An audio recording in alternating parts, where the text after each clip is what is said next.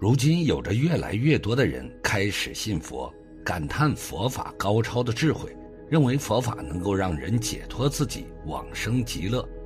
其实最让人感觉到不可思议的是，佛法中的咒语妙不可言，有着神奇的威力，并且如果你长期坚持，甚至还能够治疗疾病。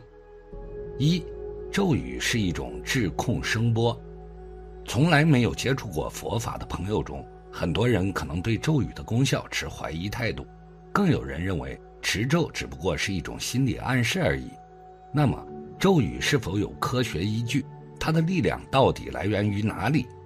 其实，美国科学家已经用科学实验验证了咒语神奇的效果，它确实会对我们人体产生作用。近几年，国外一些科研机构与科学家都在研究咒语，现在比较公认的结论是。咒语是一种质控声波，具有一切声波的特点，即穿透性。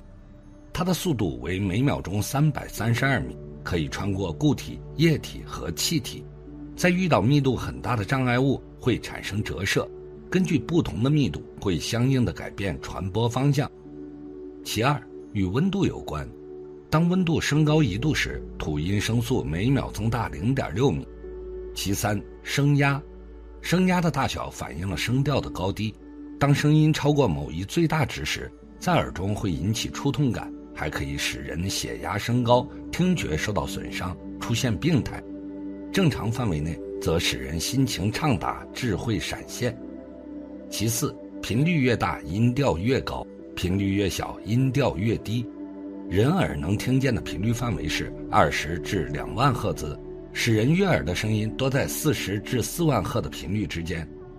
其五，声波的振动可产生共鸣现象，发生音谐。二，咒语声波会改善身体生理指标。显然，气咒法可以理解为利用声波的穿透性、折射性，带动内气行走，达到意道、声道、气道，以意领气，以意催生，生气结合，形成一股强大的浑浊气流。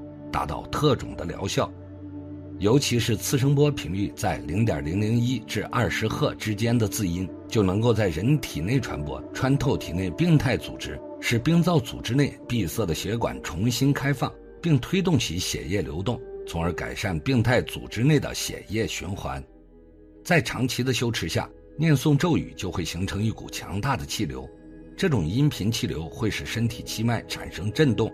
除血流速度加大以外，血液粘度会下降，血球悬浮，这就给血液及血液中的氧气、负离子、吞噬细胞、免疫球蛋白等物质向病变组织内输送创造了有利的条件，为机体抵御疾病创造了有利条件，从而使病变组织恢复为正常细胞。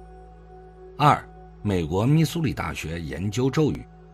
美国密苏里大学的科学家们主要是从事咒语和脑电波、脑磁场的关系角度研究咒语的作用机理与效果。他们的研究取得了重要成果，其中最惊人的发现是咒语会产生脑磁图。测了二十七个词语，就发出了二十七个词语的脑磁图。这个实验证明，咒语的力量不只是来源于念诵时产生的声波，当我们默想时，依旧会产生磁场力量。可见意念也是物质能量的一种表现形式，而中国圣贤教育认为命由心造，心存善念就可以改变我们的命运。这个实验或许能证明心念对我们身体的影响，但为何这些咒语具有其他词汇所不具有的强大磁场力量，还有待更一步的科学研究。三，念咒可以让人体气脉震动。经常念诵大悲咒、心经、消灾吉祥神咒、准提神咒、往生咒的人们，有人认为这只是宗教的行为。其实，即使是不信佛的人，如果能经常心无旁骛的念诵，体质也会逐渐增强。这其中的原理并没有什么神秘。生命在于运动，而念诵咒语也是一种运动。这种震动好比是在做气脉的体操，气脉通畅则血行通畅，气血调和则百病消除。所以，经常念诵咒语，从健身方面来说，是防病、治病、延年益寿的功法。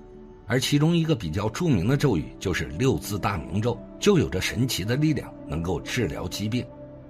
而六字大明咒治病原理，其一，翁生发自掌脐下四指处的生发宫，沿任脉上升到喉部，张口微聚，有嗡嗡的声，这声上头震动整个头部，充斥七窍。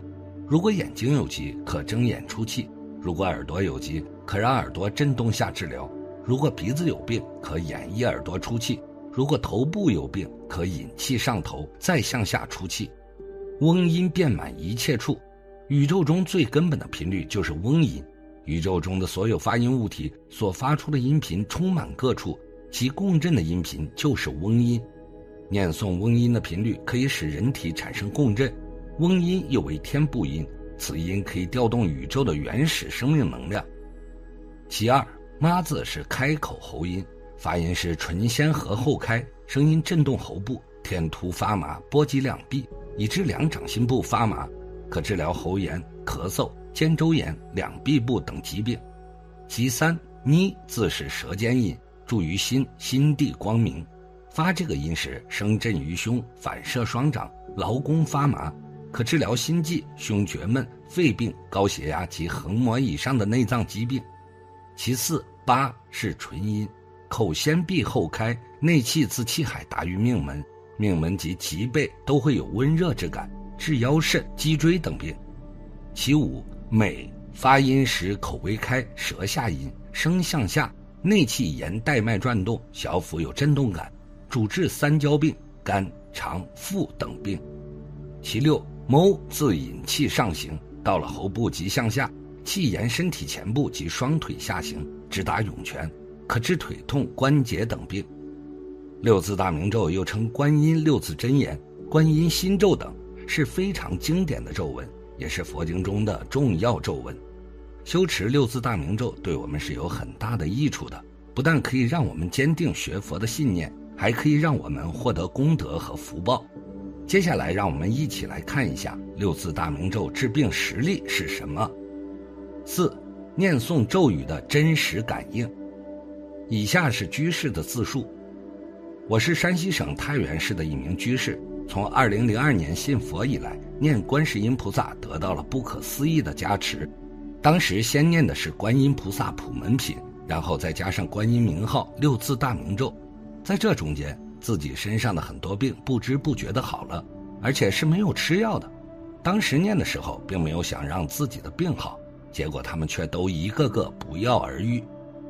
我有神经衰弱，晚上不能睡，得过这个病的人都很痛苦。只有吃了药才能睡，不吃药时，即使困到了极点也睡不了，还饱受折磨。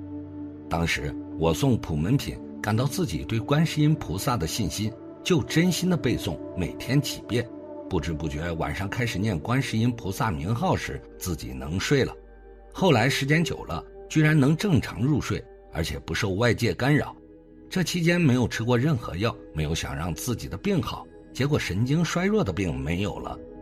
后来也一直在念诵，不过因为我的工作是迎宾员，需要站立服务，所以不能手拿念珠，只好心里默念，用手计数。每天上班六个小时，念这个咒语，少则一万，多则三万，真心诚意的念诵。除此之外，有空看高僧大德的开示，增加自己的信心。后来不到半年，我发现原先手上有蜕皮的这个毛病，居然也好了，而且什么药也没有用。这个皮肤病是很顽固的，以前曾经看过很多医生，用过很多药，怎么治都治不好，居然在不知不觉中念六字大明咒的时候，自然就好了。我相信这都是观世音菩萨给的加持。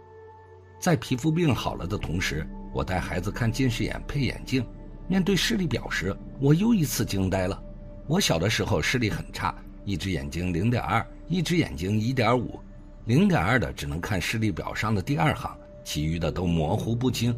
在念六字大明咒半年之后，我的坏眼睛视力居然能看到视力表上的第六行小字，而且看得很清楚。可见念诵六字大明咒的功德真是不可思议。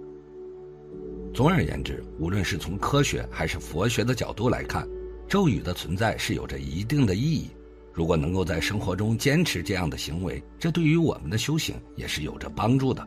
而且修行的时间越长，越诚心，念诵咒语的效果会更好。